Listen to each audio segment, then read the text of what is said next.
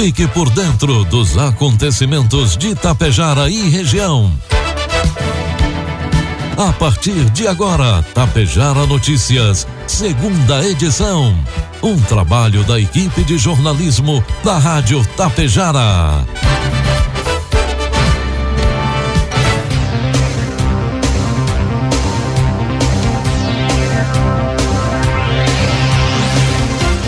12 horas 34 minutos, está na hora aqui para Tapejar FM 101.5, a segunda edição do Tapejar Notícias desta terça-feira, 14 de dezembro de 2021. 27 graus de temperatura, tempo encoberto em Tapejara. São destaques desta edição: mutirão de vacinação de segundas doses ocorre nesta quarta-feira em Tapejara. Coasa atinge marca de um bilhão de reais de faturamento. Participantes do projeto Letramento recebem certificados e medalhas. Cadáver é encontrado às margens da Transbrasiliana após ser executado em Passo Fundo. Tapejara Notícias, segunda edição. Conta com a produção da equipe de jornalismo da Rádio Tapejara e tem oferecimento da Cotapel, do Laboratório Vidal Pacheco e da Anglasa Comércio de Máquinas Agrícolas. Rações Cotapel, matéria-prima selecionada. Acompanhamento veterinário de sua propriedade, garantindo um planejamento alimentar adequado, linha própria de sais minerais e formulação específica de rações, possibilitando melhor rentabilidade da atividade. A Cotapel leva até você o melhor resultado. Por isso, está desde 1985 ao lado de quem produz. Precisando fazer exames?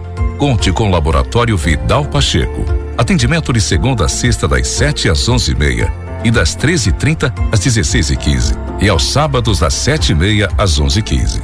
Aceitamos todos os tipos de convênios. Venha conferir. O a 15 de novembro 121, em frente ao sindicato. Laboratório Vidal Pacheco. Tradição, qualidade e precisão em análises clínicas. A Anglasa, revenda autorizada de lavadoras de alta pressão da Jacto Clean, está com uma super promoção de final de ano na linha de lavadoras. Lavadora de alta pressão Jacto J7000 Plus de 3.144 por apenas 2.313 reais. Lavadora de alta pressão J5000 de 806 reais por apenas 598. Aproveite essas e outras promoções e venha nos visitar. Rua Moron 424, bairro Petrópolis, em Passo Fundo. Entre em contato com o nosso vendedor da sua região, Alexandre Almeida, 54 99994 2465 e tire suas dúvidas. Produtos agrícolas. 12 horas 36 minutos, cotação dos produtos agrícolas, preços praticados pela Cotapel nesta terça-feira. Soja cento e reais com 20 centavos, milho oitenta e reais, trigo pão PH 78 ou mais 83 reais. Em reunião virtual realizada na tarde de ontem, o presidente da FETAG do Rio Grande do Sul, Carlos Joel da Silva, conversou com a ministra da Agricultura, Pecuária e Abastecimento, Tereza Cristina, sobre o zoneamento agrícola da soja no estado. Joel da Silva reforçou o pedido da entidade para que seja aberta uma janela de 15 dias para zoneamento agrícola da soja no estado. O pedido, segundo a FETAG, se justifica devido à forte estiagem que mais uma vez atinge o Rio Grande do Sul. Em algumas regiões, apenas 10% da soja prevista foi plantada. Para a próxima quinzena, as previsões apontam para um período de chuva que favorecerá o plantio. Informe Econômico. 12 com 37, vamos trazendo as informações e cotações do mercado econômico. Neste momento, na Bolsa de Valores, dólar comercial cinco reais com sessenta e quatro centavos, dólar turismo cinco com setenta e nove, euro seis reais com trinta e sete centavos. O volume de serviços no país recuou 1,2% na passagem de setembro para outubro deste ano, segundo a pesquisa mensal de serviços divulgado hoje terça-feira pelo IBGE. Segundo é a segunda retração consecutiva do indicador que acumula queda de cerca de 2% nos últimos dois meses. Apesar do cenário, o setor ainda está 2,1% acima do patamar de fevereiro do ano de 2020, ou seja, do período pré-isolamento social decorrente da pandemia. Na comparação com outubro de 2020, houve avanço de 7,5%. No acumulado, os serviços cresceram 11%. Em 12 meses, o setor acumula alta de 8,2%. Em outubro deste ano, a receita nominal caiu 0,2% na comparação com setembro, cresceu 13,2% em relação ao outubro do ano passado, 13,8% no acumulado do ano e 10,5% no acumulado de 12 meses. Previsão do tempo. 12 com 38. Uma massa de ar frio, ar frio deixa o tempo estável no Rio Grande do Sul nesta terça-feira. O Instituto Nacional de Meteorologia, o INMET, alerta para o risco de temporais em todo o território gaúcho, com queda de granizo, descargas elétricas e rajadas de vento de até 100 km por hora. Podem ocorrer transtornos como interrupção no fornecimento de energia elétrica, queda de árvores, alagamentos e estragos em plantações. De acordo com o Clima Tempo, maiores acumulados estão para Vista Alegre e Vitor Grefe no norte, Vista Gaúcha no noroeste e Vestifália, Vestifália no Vale do Taquari, 32%, ou melhor, 32 milímetros, representando 23% do volume de chuva esperado para dezembro nessas cidades. A temperatura foi um pouco mais baixa do que nos últimos dias. A mínima de 14 graus, registrada em Pedras Altas, no sul, já a máxima de 33 deve aparecer em São José do Sul, no Vale do Caí, Lagoa Bonita do Sul, no Vale do Rio Pardo, Novo Tiradentes no Norte e Coronel Pilar na Serra. Em Tapejara, terça-feira amanheceu com o tempo encoberto, previsão para hoje, sol intercalando com pancadas de chuva à tarde e à noite, 10 milímetros é a precipitação e as temperaturas podendo ultrapassar os 27 graus. Para amanhã, quarta-feira, sol com pancadas de chuva a qualquer hora do dia. Precipitação de 10 milímetros e temperaturas entre 19 e 29 graus. Destaques de Itapejara e região. 12 com 40, 27 graus de temperatura. A partir de agora você acompanha as principais informações locais e regionais na segunda edição do Tapejara Notícias. Um tornado pode ter atingido no começo da tarde de ontem, segunda-feira, o município de Ibiraiaras. O vento deixou rastro em uma plantação de pinos no interior do município, decepando as árvores com seus troncos. O episódio isolado de vento destrutivo ocorreu por volta das duas e meia da tarde na comunidade de Nossa Senhora Consoladora, perto da rodovia que dá acesso ao município de Davi Canabarro. Imagens divulgadas por moradores mostram um rastro de árvores decepadas com seus troncos em uma plantação de pinos e que destruiu parte de uma floresta. Segundo a estimativa dos moradores da localidade, cerca de mil árvores foram danificadas pelo vento. Equipes da prefeitura foram acionadas para liberar a via após a passagem do temporal pela região. Não houve feridos e não foram registrados danos na sede do município. Imagens de radar meteorológico das duas e meia da tarde mostravam um núcleo de forte instabilidade isolada justamente naquela região em que, a, em que se produziu o episódio severo de vento localizado. Várias áreas de instabilidade localizadas surgiram na região e no começo da tarde com forte calor e abundante umidade.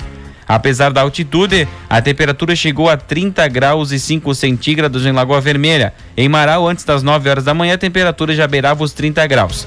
Os danos na vegetação são típicos de microexplosões e tornados, mas o rastro muito definido no terreno e, a, e o fato de os caulos das caules das árvores terem sido decepados pela força do vento são mais sugestivos de um tornado isolado. A Secretaria da Saúde de Itapejara promove amanhã, quarta-feira, mais uma etapa do mutirão de vacinação da segunda dose contra a Covid-19. Haverá equipes aplicando vacinas da Pfizer, AstraZeneca e Coronavac. A etapa acontece no auditório da Unidade Básica de Saúde Central, das 5 horas da tarde às 8 horas da noite. Receberão as segundas doses quem recebeu a primeira dose da AstraZeneca até 11 de agosto segunda dose da Pfizer para primeiras doses até 25 de outubro e segundas doses da Coronavac do Instituto Butantan para quem recebeu a primeira dose até 19 de novembro. Cidadãos devem levar o documento com CPF, cartão SUS e comprovantes da primeira dose. Durante a campanha, você pode doar alimentos não perecíveis que serão destinados pela Secretaria da Assistência Social às pessoas em situação de vulnerabilidade. Na manhã desta terça-feira, um cadáver foi encontrado na estrada transbrasiliana na altura da primeira ponte sobre o rio Passo Fundo, em Passo Fundo. O corpo foi localizado após moradores dos arredores passarem pelo local e acionarem a polícia. Segundo informações preliminares, o corpo tem sinais, tinha sinais de execução. O, a pessoa, o homem estava só de cueca, com pés e mãos amarrados. O corpo estava caído às margens da rodovia e coberto apenas com um lençol. Os ferimentos que causaram a morte foram pelo menos três disparos de arma de fogo na cabeça. Ainda não se tem a identidade da vítima, mas seria um homem com cerca de 30 anos, moreno, magro, com cabelo curto e encaracolado e barba rala, além de diversas tatuagens pelo corpo. O IGP e agora irá trabalhar no caso. Do 12 e 43, 28 graus a temperatura. Entre os dias 7 e 10 de dezembro, a Secretaria de Educação, Desporto e Cultura de Itapejara concluiu as atividades do projeto Letramento, realizado por alunos de três turmas do sexto ano das escolas municipais de Ocondo Canale e São Paulo. Em seguida, com a presença dos representantes das direções das escolas e do secretário da pasta, Paulo César Lângaro, foi realizar a entrega de certificados e medalhas aos participantes, que promoveram a mostra dos projetos sob orientação dos professores. No ano, em, neste ano, o projeto Letramento foi retomado por conta da, da redução dos riscos da pandemia da corona, do coronavírus. O projeto entrega, integra uma parceria com o IMED e também o Instituto Ayrton Senna, tendo como objetivo promover o ensino em turno integral, em contraturno escolar, utilizando como elemento principal o pensamento computacional. O letramento e programação desenvolve habilidades como fluência tecnológica, criatividade, colaboração, raciocínio lógico e resolução de problemas complexos, colocando o aluno como protagonista do processo utilizando a prática de programação de computadores como estratégia de desenvolvimento e engajamento. Na última sexta-feira, dia 10, a cooperativa Coasa de Água Santa atingiu a marca de um bilhão de reais de faturamento. A notícia foi dada pelo presidente da cooperativa, Orildo Germano Belegante, que comemorou o índice e reafirmou o compromisso da cooperativa junto ao seu quadro de associados e colaboradores. Com os dados concretizados, o crescimento anual da Coasa chega ao patamar histórico de quase 60%, em um cenário de valorização de grãos, mas também em um período que não houve ampliação de filiais, ou seja, o crescimento se deu com a mesma estrutura do ano anterior. Para o gestor, o mérito é um dos é de todos envolvidos com as atividades da Coasa. Isso é resultado do trabalho, dedicação e empatia com o nosso quadro social, com o produtor, com os nossos públicos e que a cada dia podem confiar mais ainda na cooperativa, afirmou o presidente da Coasa. Na mesma data, a cooperativa confirmou outro recorde. Coasa recebeu neste ano mais de 1 milhão e 300 mil sacas de grãos de inverno nesta safra. É o mais do que o dobro recebido em 2020. A comercialização deve se intensificar no início do próximo ano com foco maior para a exportação.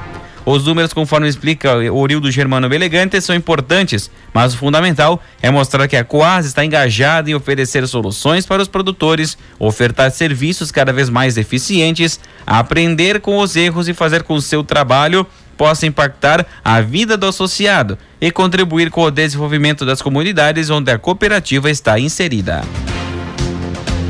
12 com 46, 28 graus de temperatura. A Brigada Militar de Lagoa Vermelha realizou a prisão em flagrante pelo crime de violência doméstica através da Lei Maria da Penha.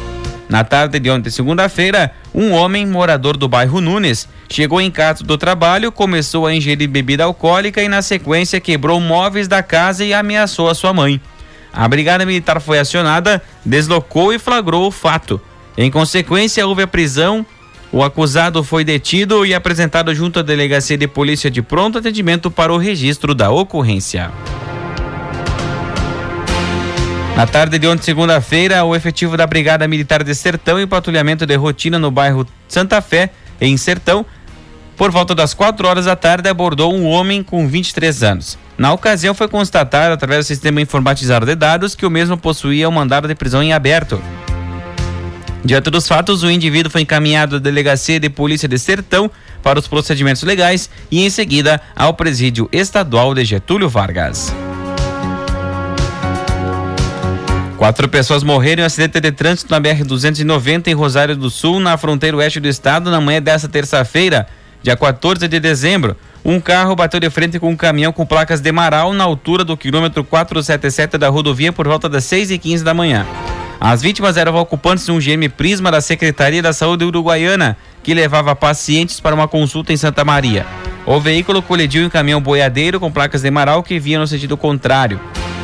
Uma quinta pessoa que estava no veículo ficou gravemente ferida e foi levada ao hospital. O motorista do caminhão saiu ileso. As vítimas fatais Anderson Flores Martins, 45 anos, motorista do carro, Paulo Sérgio Machado da Rosa, 34, paciente, a esposa dele, Natália Xavier dos Santos, 27 anos, e João Paulo Peralta Granés, 62 anos, também paciente que ia para a consulta.